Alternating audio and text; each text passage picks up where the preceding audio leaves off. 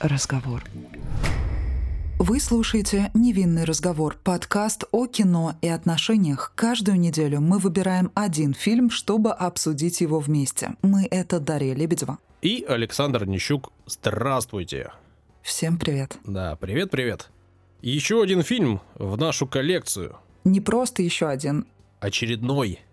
Да, но не очередной по своему значению. Все-таки мы завершаем первый сезон нашего подкаста «Невинный разговор». И сегодня обсуждаем, наверное, один из самых неоднозначных фильмов. Сегодня вас ждет экстаз. Да, именно так называется картина Гаспара Ноэ. Но сразу же тут вопрос возникает, а есть у него фильмы другого толка, те, которые можно назвать обычными? Ну, наверняка вот последний из его фильмов, который был представлен на прошедшем Канском кинофестивале, как раз-таки начали сравнивать уже с другими картинами, которые достаточно громко прозвучали. И одну из них мы с тобой уже обсуждали. Это фильм «Отец». А, а я как раз-таки говорю о его последней картине э, «Вихрь», которую угу. он представил. Вот как раз эта картина, возможно, Конечно же, она в стилистике Гаспара Нуэ, насколько я понимаю. Естественно, я еще ее пока не, не увидела, поэтому не могу составить полного впечатления. Хотел бы скорее посмотреть. Но вот как я поняла, насколько ее сравнивают уже вот с, э, с многочисленными картинами, которые поднимают тематику пожилых людей, их вообще видение мира и э, того, что происходит вокруг них, вряд ли это кино можно назвать вторичным, зная то, как э, мастерски вообще работает над своими лентами Гаспар Нуэн, но, тем не менее, я почитала об этом фильме, о фильме «Вихрь», и в первую очередь меня привлекло то, что пожилая пара, о которой идет повествование в этой ленте, она проживает в районе э, станции метро Сталинград э, в Париже. И как раз, когда я последний раз бывала в этом мною любимом городе, я жила как раз вот э, рядом с этой станцией. Там, в принципе, не очень дорого, и э, этот э, квартал считается одним из самых эмигрантских, то есть, ну, колоритно там пожить интересно, конечно, потому что он как раз находится на эм, значит, эта станция метро находится на стыке, можно сказать, старого и нового Парижа. То есть, ну, достаточно любопытный опыт. Поэтому я обратил на это внимание, конечно же. Но это вообще абсолютно косвенная история, то, что я сейчас говорю. В первую очередь э, мне интересен сам Гаспар Нуэ и его вообще взгляд на кино, его взгляд на индустрию и на превращение этой индустрии в искусство, а точнее даже в перформанс. И экстаз как раз является, по сути дела, перформансом. И тут вопрос, почему мы опять вообще подвергли себя и вас этим испытаниям? И, возможно, вы и не будете никогда смотреть этот фильм, да, и в первую очередь послушайте наше обсуждение и примите для себя решение, почитайте об этом кино. В прошлый раз поводом взять на обсуждение необратимость стал выход полной инверсии. А сейчас, завершая первый сезон подкаста, мы должны были выбрать что-то яркое, известное и при этом неоднозначное – и кроме того, очень важно отметить, что и необратимость, и экстаз сам Гаспар Ноэ называет наиболее успешными в своей карьере картинами. Поэтому выбор, в принципе, очевиден. При этом нельзя сказать, что экстаз слишком много наград получил. Или вообще много. Но... Канский кинофестиваль, премия Международной конфедерации художественного кино. Вот, в принципе, и все, что я нашел из наград. Но это на самом деле очень важная награда, поэтому на Канском кинофестивале как раз-таки этот фильм прозвучал очень ярко, прогремел, э, как и необратимость. И самое что удивительное, Гаспар Ноэ, при том, что он отмечает эти две картины как самые главные в своей карьере, он говорит, насколько он безалаберно и легкомысленно отнесся к процессу съемок. То есть э, тут получается, что к остальным, значит, картинам он, по его мнению, готовился лучше, к этим меньше, и больше было импровизационных каких-то сцен и вообще действий. И при этом они, значит, стали самыми провокационными. и самыми, видимо, коммерчески успешными. Я не знаю, что он подразумевает. Он вообще, кстати, сам Ноэ, он очень любит журналистов, любит высказываться, он постоянно говорит о своих картинах. То есть это не тот мастер, который кинул в народ перформанс, какую-то провокацию вот эту, и, значит, такой, выходите из зала, я буду считать, сколько человек вышло из зала, значит, настолько моя картина и успешна, да? Но не совсем так. Он э, очень общительный, он э, готов рассказать всем о том, почему и как он это делает, а самое главное, для чего, э, что он понимает под словом кино, что он понимает под словом искусство. Он идет на контакт, и это здорово. То есть у нас есть возможность услышать от самого создателя вообще его мотивы того, что он совершает, да, и цели, которые он преследует он не где-то там в тени, значит, не стоит, не скрывается за своими работами. Он идет впереди. Поэтому это очень интересно, и о нем очень много можно почитать его интервью. Я с удовольствием всегда читаю, мне нравится. В прошлый раз мы говорили, по-моему, в прошлый раз мы говорили о том, что часть авторов не раскрывает свои задумки, да, они оставляют какие-то тайны внутри своих произведений, и потом догадывайся и интерпретируешь как хочешь. А часть, э, наоборот, с большим удовольствием рассказывают, и э, вкладывают туда смыслы, которые ты можешь даже и не увидеть. Они тебе говорят, они там есть, вот посмотри сюда, еще вот сюда, обрати внимание на это. Такие вот разные подходы. Ну, ты видишь, просто у него фильм перформанс. И, по сути дела, у него сценарий, вот, по крайней мере, к экстазу, был там чуть ли не на одну страницу, да, он фильмы свои в основном снимает очень быстро, там, за две, за две с половиной недели, длинными планами, потом сам еще все это монтирует. И э, он сам не знает, что получится в итоге.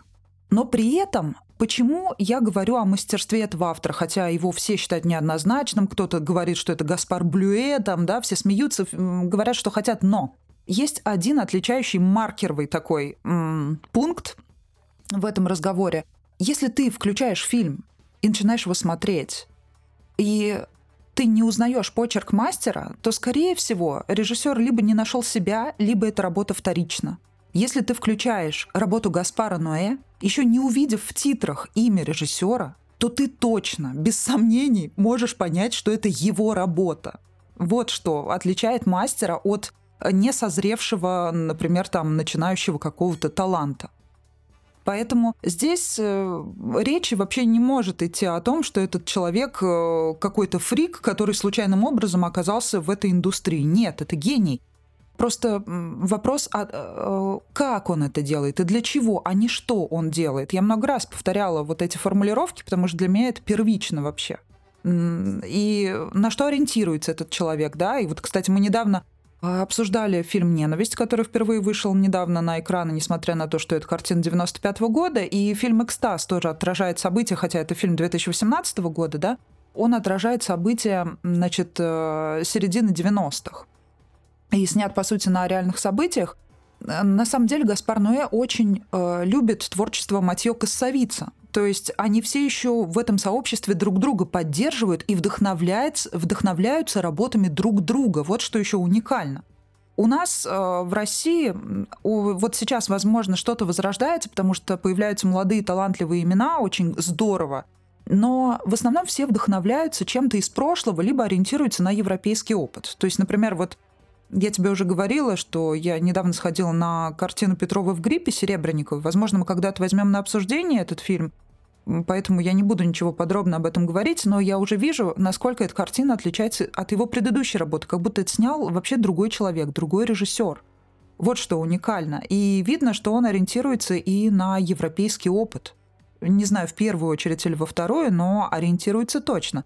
Потому что в его вкусе, который отражен в его работе, я вижу как будто его глазами, как он смотрел до этого э, фильмы других всем известных легендарных авторов, в том числе Ларс фон Триера, к примеру. Возможно, это мои домыслы какие-то, но я это увидела.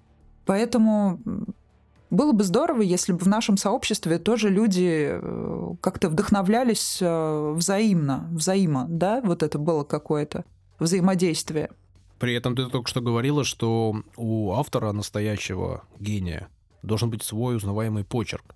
Да, да, да. Мне кажется, что Кирилл Серебренников сейчас находится в поиске этого почерка, потому что фильм «Лето», например, э, я, как я уже сказала, он совершенно не похож на фильм Петрова в гриппе. Ну, то есть вот как будто два разных человека сняли эту картину. То есть человек в поиске, это же театральный режиссер. Угу. Он находится в поиске. Я вижу, чем он вдохновляется, но это не значит, что он что-то там скопировал. Я имею в виду другое. Я имею в виду вот этот стиль, возможно, вот как раз-таки у него нач... началось формирование собственного стиля вот с этой последней картины его.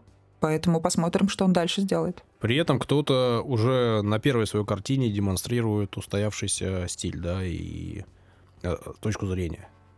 Мне кажется, это крайне редкий случай, если честно. При этом, если мы говорим о картине «Экстаз», и вспоминаем картину предыдущую, которую мы обсуждали, то очень интересно, что и режиссер, это понятно, и оператор у этих картин один и тот же. Да, да, да. С ним оператор. Это вот то, о чем я тоже часто говорю, важный тандем.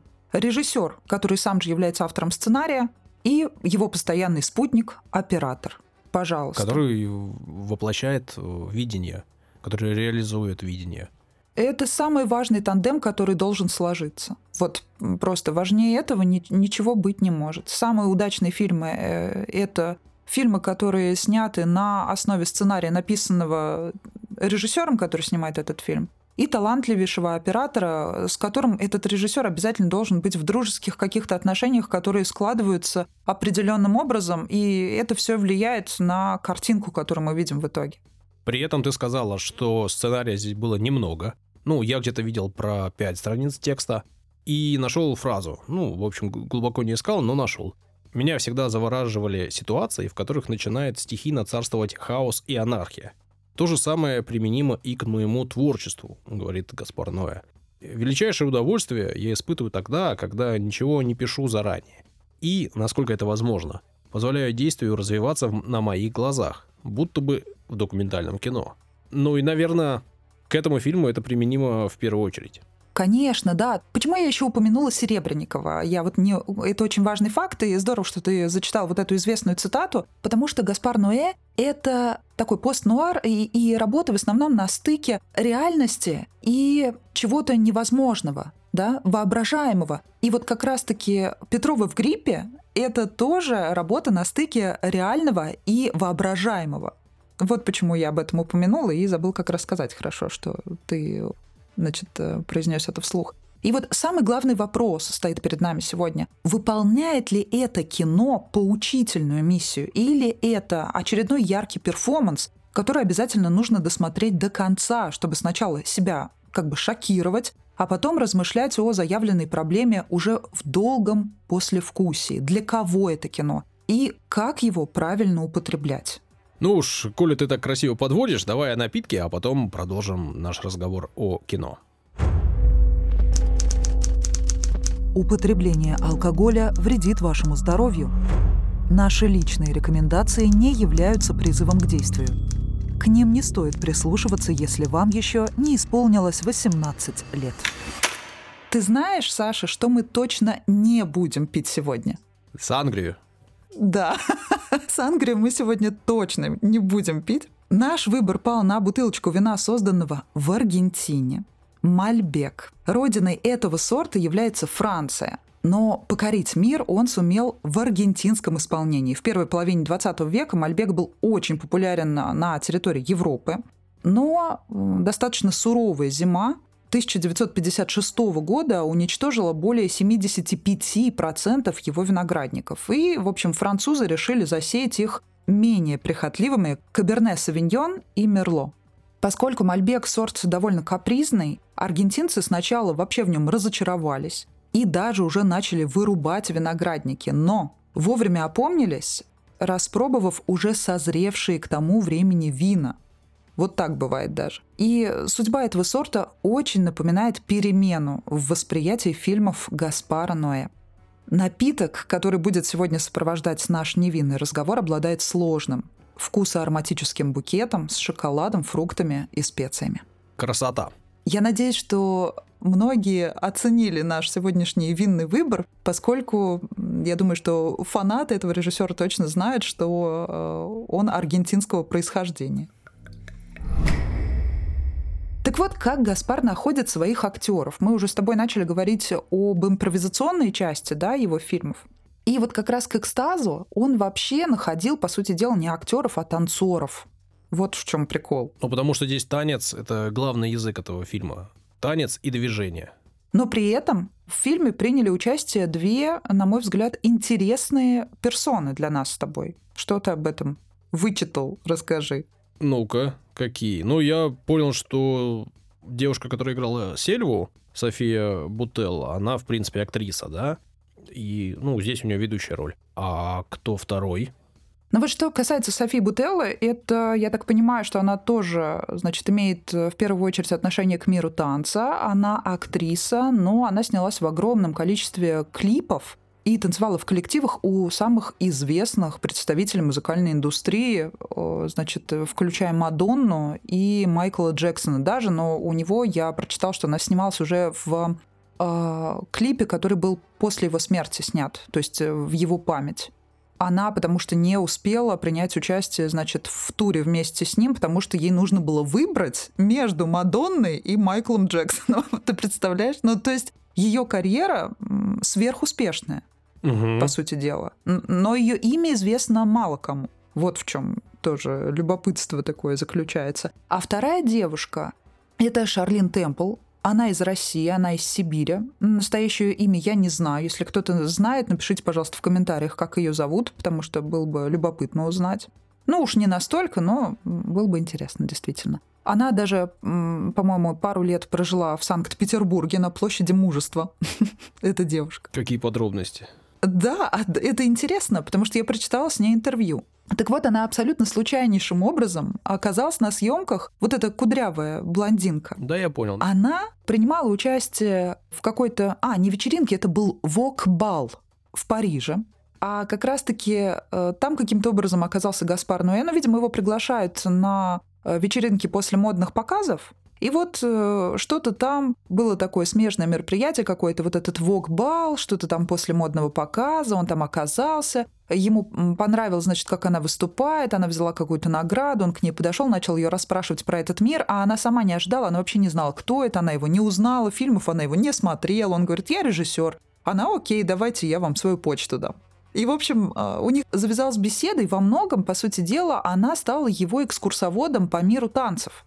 То есть он ее расспросил о чем-то, она ему, значит, поведала об этом мире, рассказала, что нужно освещать, что не нужно, где поинтереснее стиль какой-то, который нужно в фильме использовать, то есть почему не нужно ограничиваться только вогом, который у нас, кстати, тоже сейчас набирает популярность, да, а вот как мы видим, там вообще речь про 95-й год.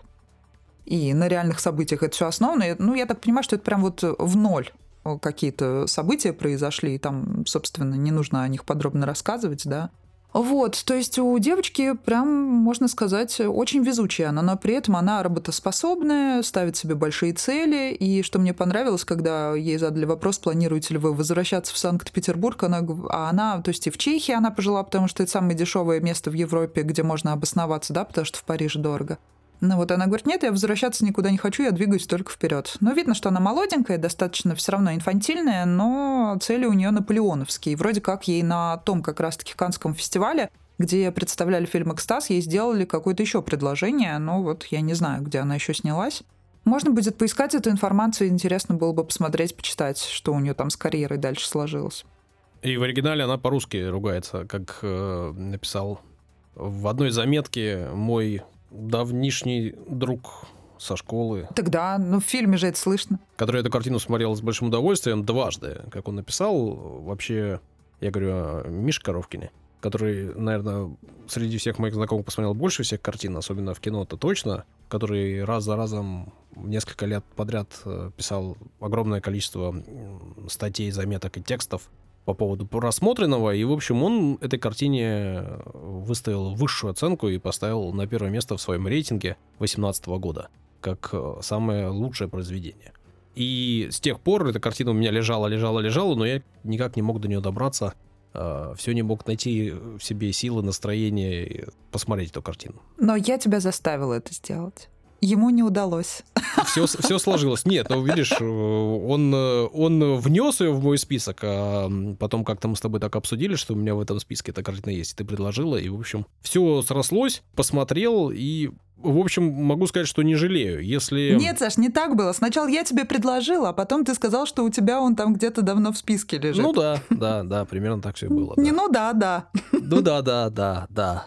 Вот, при этом, если с необратимостью я боролся, вот мне прям тяжело далась э, та картина. Я прям Красивая фраза. Я боролся с необратимостью. Ну, Мне да. кажется, в этом заключается суть вообще этого момента.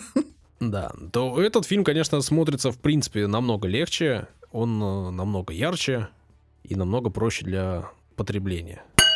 Как ты, кстати, вообще относишься к танцору и вот к этому миру? Это же абсолютно какая-то определенная каста, тусовка, люди с определенным видением. И мне кажется, вот в этом фильме как раз э, благодаря тому, что в ней принимали участие в этой картине, да, в основном только танцоры, очень хорошо удалось передать. Вот вообще их мироощущение. Ты много танцоров вообще знаешь? Ну, так, чтобы мы прям дружили с кем-то, такого нет. Но как-то ко мне на эфир помню, приходил парень, который танцует Я помню, да. на каблуках. А он, по-моему, как раз в стиле вок танцует, нет? Ну да, но здесь же тоже есть парень, который танцует в корсете на каблуках. А, один из персонажей. Вот. Угу. Да, приходили как-то брейкеры ко мне, и, и вообще танцоров много, они обычно интересные, да, люди, и у них, ты, ты права, у них такой интересный взгляд на все. Хотя и мир это такой, он, ну, своеобразный, наверное. Я в него не погружен. Да, он действительно просто другой. Такое ощущение, что это люди, которые живут по большей части эмоциями. То есть я не могу назвать их какими-то интеллектуалами, да, но в плане эмоций они, мне кажется, превосходят вообще всех остальных людей. Ну, в основном вот э, в мире танцев они как-то вот чувственно, да, передают друг другу информацию, поэтому с вербальным, мне кажется, у них не всегда в порядке.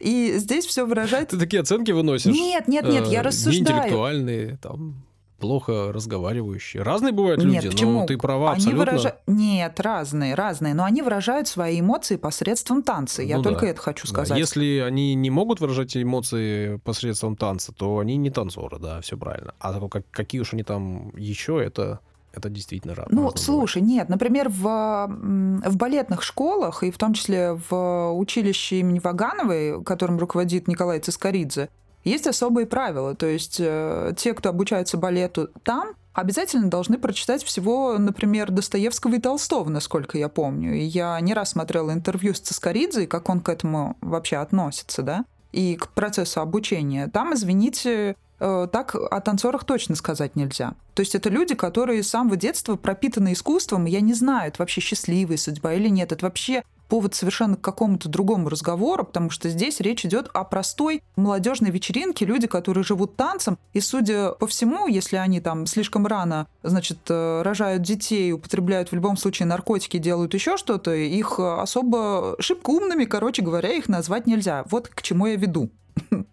Хотя наверняка есть и балетные какие-то персонажи, которые тоже ведут не вполне здоровый образ жизни. Наверняка и такое есть, особенно там, которые выходят на пенсию, например. Ну, то есть это такой мир, где тоже есть э, разные фигуры с разным весом, да, и с разным представлением о прекрасном и об искусстве в первую очередь.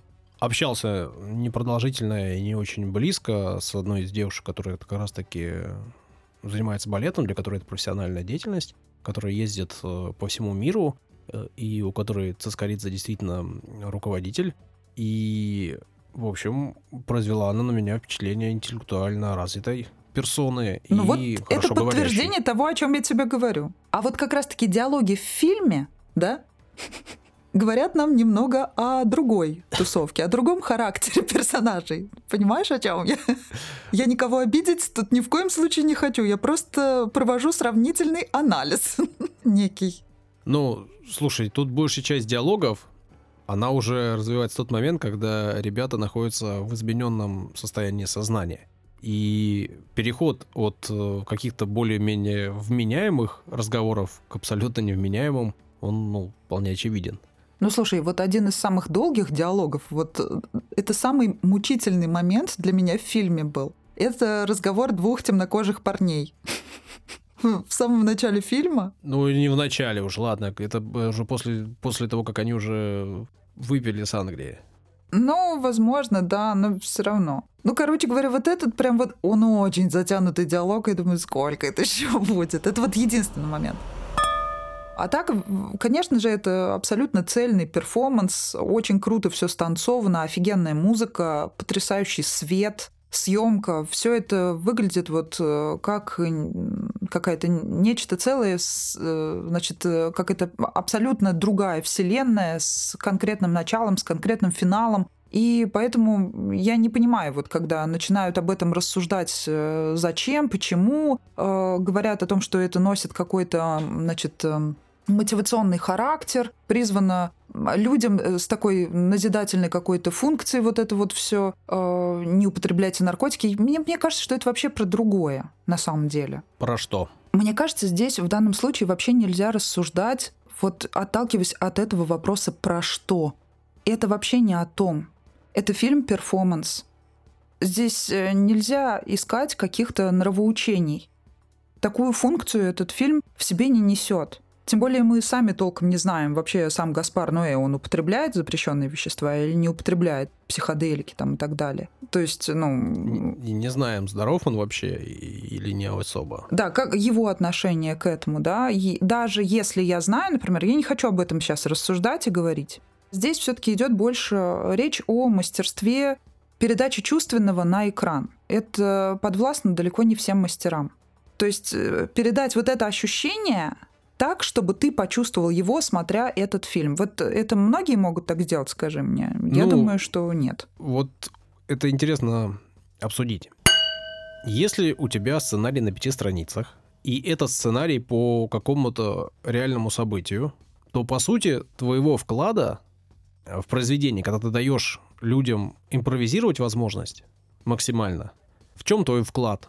Чем твоя гениальность э, проявляется. Если ты не написал ничего, не придумал ничего, и просто собрал людей, каких-то творческих, ярких, искал, вот вам ситуация, погружайтесь в нее и творите что-либо, а я потом из этого соберу картину. А ты попробуй сначала подбери каждого из этих персонажей так, чтобы ты точно понимал, что он может и что он сделает. Поставь, найди человека, который поставит свет так, чтобы это выглядело красиво. Сними это с тех ракурсов, чтобы это выглядело максимально правдоподобно, а не кривлянием каким-то собери самых гениальных танцоров, которые, извините, там девушка, которая снималась в клипах у самых известных исполнителей, всемирно известных, на которых там люди молятся до сих пор, не, не могут поверить, что Майкл Джексон, он больше не существует вообще. Все сходят по нему с ума, несмотря на все то, с чем связано теперь его имя, да. Там некоторые тоже забываются вообще, начинают рассуждать не с той точки зрения, с которой нужно. Тут э, вопрос в том, как это все организовать.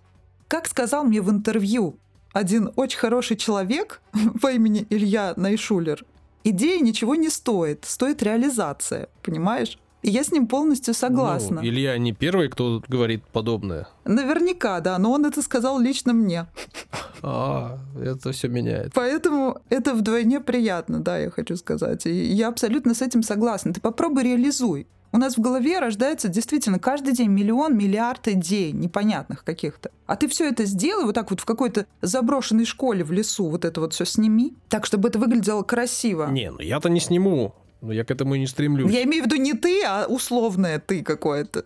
Условное ты. Нет, ну просто вопрос, видишь, эм, это творчество, ты говоришь, такое свободное, да, это произведение целостное, перформанс, который нужно смотреть и воспринимать в общем, и не вычленять из него. Да, и его очень важно не выходить из зала, не выходить из зала, не говорить, так что же ты за ужас такой. Очень важно досмотреть этот фильм до конца. И э, он тебя сначала шокирует, а мысли по поводу этого фильма, они приходят как раз-таки, я повторюсь, в долгом послевкусии. И в этом особенность этих фильмов. Ты не забудешь о нем через минуту, через час ты о нем не забудешь, через день ты не забудешь о нем, и через пять дней, и через год ты о нем не забудешь. И эти впечатления будут у тебя держаться огромное количество лет, возможно. Поэтому, не знаю, вот я пересматривать э, фильмы Гаспара не люблю, потому что я люблю вот оставлять это ощущение у себя пересматривают обычно другие фильмы, поэтому вот для меня тогда, конечно, пересмотреть необратимость, пусть и в полной инверсии, но все-таки было таким, ну, а, не скажу, что... Испыт... Мучением и страданием. Нет, нет, нет, не мучением, не страданием, но, в общем, не знаю, зачем это нужно. Вот, так я отвечу. Даша, а в этом фильме отношения-то есть какие-нибудь? Мы с тобой обсуждаем кино, мы с тобой обсуждаем э, режиссера, его творчество. А есть в этом фильме отношения хоть немножко? Конечно же, есть. Ты у нас отвечаешь все больше за вот эту часть кинематографическую, а я-то все-таки стараюсь об отношениях простых человеческих хоть что-то. Во-первых, все фильмы про отношения. Начнем с этого. Первое. Вопрос о том, можно ли жить только эмоциями, выключая мозг. Я к этому как раз подводила, когда говорила о мире танцев. Просто мы с тобой ушли немного в другое направление. Я хотела плавно перейти в отношения, но мы с тобой, как всегда, куда-то там залезли и, и никак не могли долго вылезти, да? Если человек не включает голову, то это вот две абсолютно полярные, но две стороны одной медали, да, проблемы вот эти, когда ты не можешь расслабиться, и наоборот, когда ты все время находишься в расслабленном состоянии, не можешь голову, грубо говоря, свою включить. Когда ты вдруг э, случайно беременеешь, что, в принципе, странно, да, потому что ребенка лучше бы планировать. Когда ты случайно рожаешь. В смысле странно? Ну, это ситуация вполне обычная. Да, вполне обычная ситуация. Но вот здесь есть один такой психологический момент который очень важно отметить. Когда девушка, пусть и под воздействием психоделиков, закрывает своего ребенка в а, небольшом помещении, где находится электрический щиток, и, значит, э, сердце в этот момент замирает, хотя у меня нет детей, да, но тем не менее. Этого не может не произойти, потому что ты уже знаешь, что будет дальше. Тут нет ничего непредсказуемого. Ты уже понимаешь, что будет твориться дичь, и ты можешь только предполагать, насколько она будет суровая, эта дичь, да? Но это все реальность. Это действительно реально. Что, такого не происходит, что ли? Просто важно, как это показано. Показано это просто какой-то документальной съемкой или показано это таким образом, будто бы это все на грани с воображаемым чем-то. Вот в чем вопрос. Но в этот момент есть одна такая мысль. То есть раз она осознанно закрывает ребенка там, значит, она вроде бы к нему привязанность испытывает, но ее не сильно заботит на самом деле его дальнейшее будущее и его жизнь ее психика как будто сама кричит о том, что он мне не нужен. И поэтому она его закрывает там. И именно поэтому нужно избегать вот этих э, ранних э, беременностей, так скажем, необдуманных именно. Потому что она не испытывает к нему настоящей всеобъемлющей материнской вот этой какой-то безусловной любви. Она испытывает совершенно какие-то другие эмоции. Поэтому вот это страшно. Потому что она неосознанно, но пытается от него избавиться, ты понимаешь? Ты, как всегда, выносишь жесткие и однозначные оценки. Во-первых, нужно или не нужно рожать в юности? Блин, ну это сложный вопрос. Если ты... Нет, я про... в это вопрос не про возраст, а про осознанность, про отношение вообще к тому, что происходит. Если ты забеременела в 16, 17, 18, неважно, в 20, в 25, если ты еще ребенок, с одной стороны, у тебя есть выбор, и в этом фильме об этом говорят, хорошо, если у тебя есть выбор, да? Э, Сельва так говорит, она не отвечает на вопрос, делала ли она аборт. Да, это потрясающая фраза, здорово. Она вообще самый адекватный персонаж, там это Сельма по ходу дела. Вот. Но, с другой стороны, все-таки даже при современных методах, которыми делаются аборты, это не дает тебе стопроцентной гарантии, что ты сможешь иметь детей в будущем, во-первых. Во-вторых, это еще же сложный э, для многих вопрос такого этически духовного плана. Ну, религиозного даже во, много, да. во многих семьях. Вот. Ну и, соответственно, огромное количество случаев и примеров, когда в юности рожают детей, и все складывается хорошо. Есть куча примеров, когда складывается все ужасно. Но, в общем, однозначного ответа дать я не готов как вот ты говоришь, да, это не нужно. Это-то понятно, но мы же говорим про конкретную эту ситуацию. И глядя на то, как она себя ведет, это абсолютно точно, она психологически, сама того не понимая, пытается избавиться от э, того человека, которого в ее планах не было вообще когда-то, понимаешь? И все это ну, произошло будто бы случайно. Ну да, она говорит, что это, конечно же, ее обременяет, что это случайность, в кавычках, изменила ее жизнь и перевернула ее, сделала ее такой, какой бы она не хотела ее видеть. Да, но при этом опять же, она же говорит, что она защищает этого ребенка, спрячь его от всех остальных. И в принципе... Она бы тогда ни в каком случае бы не потеряла бы ключ, понимаешь? Ну, Она бы не потеряла бы ключ. Тут, слушай, если ты находишься в состоянии жутко измененного сознания, они тут прямо не то чтобы там чуть-чуть, они прямо сильно в измененном сознании до, до невозможности ключ потерять небольшая проблема. И да, закрыть ребенка в помещении с э, электрощитком это тоже максимально ну, глупый, странный и неправильный поступок. Но, опять же, я готов, готов признавать, что это поступок совершенный просто из-за наркотиков в твоей голове. Но в целом ужасно, и да, и интересно Саш, рассуждать... каким образом вообще и зачем ребенок оказался на э, тусовке танцоров? Ну, И этот стиль вок, в котором они вообще там танцевали, он изначально возник в, среде вот таких э, тусовщиков, которые употребляли запрещенные вещества. Это абсолютно точно, это факт. Поэтому... ну, они же здесь готовятся к чему-то большому, каким-то гастролям. Они же здесь как бы репетируют. И первые, насколько я понимаю, это третий день. Первые три дня все было хорошо. И она взяла ребенка с собой, чтобы видеться с ним, потому что до этого она виделась с ним очень мало. Она это обсуждает в этом фильме. И, в общем, это возможность пообщаться с ребенком и ребенку посмотреть э, на ту жизнь, которой она живет. В принципе, ну, такая собой идея-то не ужасная, знаешь.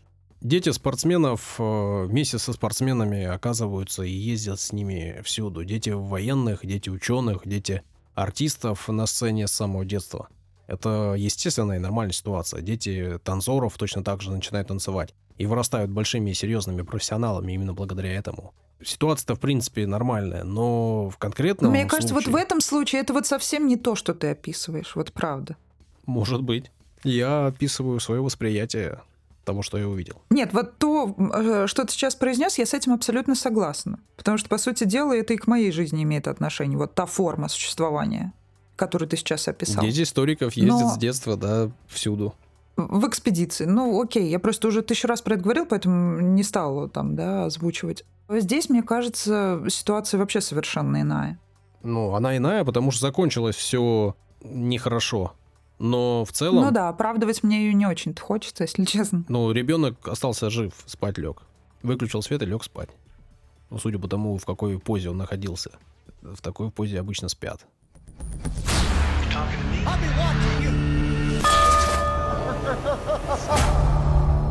Вот вопрос. Когда мы совсем молодые, у нас нет денег, мы студенты, мы занимаемся любым любимым делом, да? Рисуем, танцуем, э, музы- там в среде музыкантов оказываемся. Мы пьем какую-то э, бурду, мягко говоря, да? Иногда, не задумываясь о том, что это вообще такое. В этом случае ребята вот эти пьют э, танцоры самодельную сангрию. Из половника вот это вот все черпают. Меня всегда, ну я вообще человек, если честно, достаточно брезгливый, меня вот э, всегда напрягали подобные ситуации.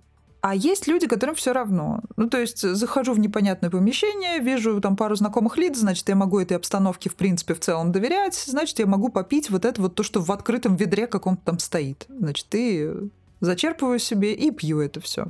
Ну вот для меня эта ситуация, в принципе, сама по себе недопустимая. Не, ну, это же такая же штука и в Европе, и в Америке. Они же постоянно там и пунш, и, и все прочее таким образом употребляют. Да я знаю. Я и говорю, что у нас в молодости тоже такое было. И когда ты доверяешь людям, да, вы начинаете там что-то вместе распевать, и вроде как это что-то лайтовое, и это кто-то принес, и вот по сути дела от этого вообще никто не застрахован. Что, ладно, там не у всех есть деньги на то, чтобы добавить, и зачем еще это делать, да? Вот э, в эту тару добавлять какое-то психотропное, дейст- сильнодействующее вещество, да, всем известное. Зачем это туда вообще запихивать, с какой целью? Но бывает же вообще плохо сделанный какой-то домашний алкоголь и так далее, вот эта вот вся ерунда, после которого точно можно отравиться, и там пойдет какая-то интоксикация или там еще что-то возникнет. Это же ужас. И почему-то именно вот в районе 20 лет, там, там с 17, с 16 до 20 лет, дети, когда балуются этим всем, то вообще никто не застрахован э, от вот таких последствий, и вполне у каждого есть шанс оказаться в такой ужасной ситуации. Поэтому здесь, мне кажется, тоже никакой нравоучительной истории, к сожалению, у этого фильма нет. Потому что здесь дело только в возрасте. И все в этом возрасте о, участвуют в подобных мероприятиях любого характера, да, не обязательно это связанные с танцами. Поэтому и здесь тоже не попадает это в нравоучительную историю. Перформанс only. Я с тобой согласен. Вряд ли подобный фильм может чему-то научить. И я даже не уверен, что он может заставить задуматься. А вот научить и заставить задуматься могут родители. И вот если родители изначально с раннего детства объясняют, разговаривают и не пугают, но высказывают мнение и подкрепляют его какими-то аргументами, я думаю, вот это может Предостерегают. работать. Ну да. Мгм. Так что, Да, когда ты говоришь все, думаю, что опять же не все, многие Ну, условно, да, ну, окей. большая многие, часть, да. наверное, да, или там значительная часть людей пройдет через что-то подобное. Хочется верить, что большинство пройдет без особых последствий, но ты права, это такая распространенная ситуация, и контроль ослабевает, желаний много, появляются некие возможности, и люди начинают экспериментировать. Ну вот. А зачем и кто это сделал? В этом фильме ответов нет, вроде бы, особо. А у тебя, кстати, вот какие предположения? Не знаю, кто был за камерой первой части фильма? Кто отбирал танцоров? Кто проводил с ними беседу? У меня, знаешь, первое ощущение, которое возникло, я помню, а, это вот тот молодой человек, который очень хотел соблазнить парня Сельвы как раз-таки. Потому что у него не было другого шанса, кроме того, как использовать вот такие запрещенные вещества, чтобы он впал в то состояние, в котором бы он поддался на его соблазн. Возможно, так.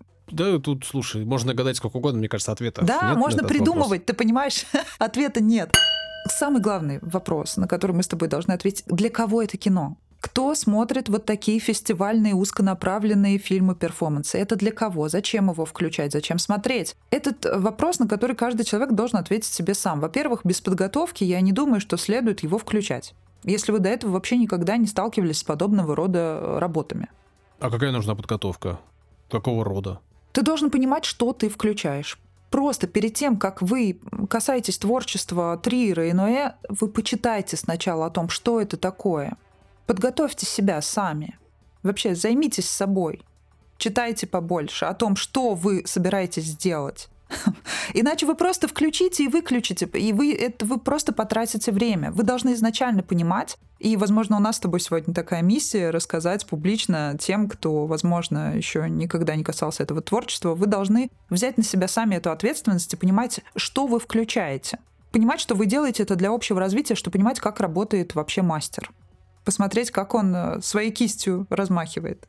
Я не буду спорить с Дарьей. Я просто скажу, что я имею другое мнение и считаю, что читать что-либо перед тем, как вы посмотрели, не имеет никакого смысла. И это лишь э, создает вам некий фон, с которым будет вам возможно, сложно бороться. Поэтому я всегда за то, чтобы вы смотрели, а потом читали и думали, и потом уже искали и изучали. А я имею в виду читать не сценарий к фильму. Почитать про режиссера вообще, что это за человек, какие картины были до, если вы вдруг не смотрели его предыдущих картин, если это все не было последовательным развитием вашей личности.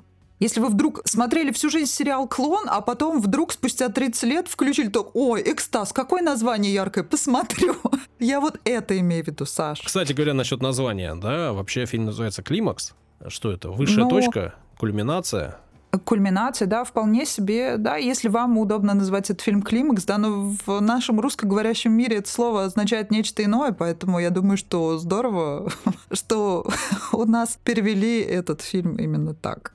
Рождение – уникальная возможность, смерть – невероятный опыт, а жизнь – ускользающее наслаждение. Это слоган этого фильма. У картины оценка 7 и на Кинопоиск, и на IMDb. И, в общем, мы проговорили там, 50 минут, плюс-минус. И практически все время мы говорили о кино и не говорили об отношениях. Исключительный для нас случай. Ну, в общем, и повод есть, и фильм – этот самый повод дает. Ну и завершение первого сезона нашего подкаста. Ну, во-первых, я с тобой не согласна, потому что отношения, они во всем. Наши с тобой отношения друг с другом, наше с тобой взаимодействие, наше отношение к этому фильму, и оно разное. Это все отношения. Слово отношения достаточно широкого значения, тебе хочу сказать. И если вы, друзья, ребята, слушатели наши дорогие, вдруг после просмотра этого фильма хотите скорее забыть все то, что вы увидели. И думаете, зачем вы вообще это сделали? Я вам скажу, зачем вы это сделали. Вы это сделали для того, чтобы все начать с чистого листа уже в новом сезоне подкаста «Невинный разговор» вместе с нами. Как минимум для этого. Мы, как всегда, с Дарьей не сошлись э, в, во мнении относительно картины и в том, как мы ее воспринимаем, а это значит, нам будет о чем поговорить о кино еще и еще в следующем сезоне. Это значит, что все правильно. Ага. Если есть какие-то пожелания, есть какие-то мнения, если есть э, что нам сказать, то вы можете это сделать ВКонтакте или в Инстаграме. Там есть у нас страница. Э, будем рады, если вы поставите нам оценку где-нибудь там, где вы слушаете наш подкаст. Ну и если вы хотите нас поддержать, я говорю про поддержку материальную, то это можно сделать на Патреоне. Ссылка есть э, в каждом описании каждого выпуска. Вас ждет много сюрпризов. Все, наверное, что нужно было сказать в первом сезоне подкаста «Невинный разговор» мы сказали. Пока-пока. Всего хорошего.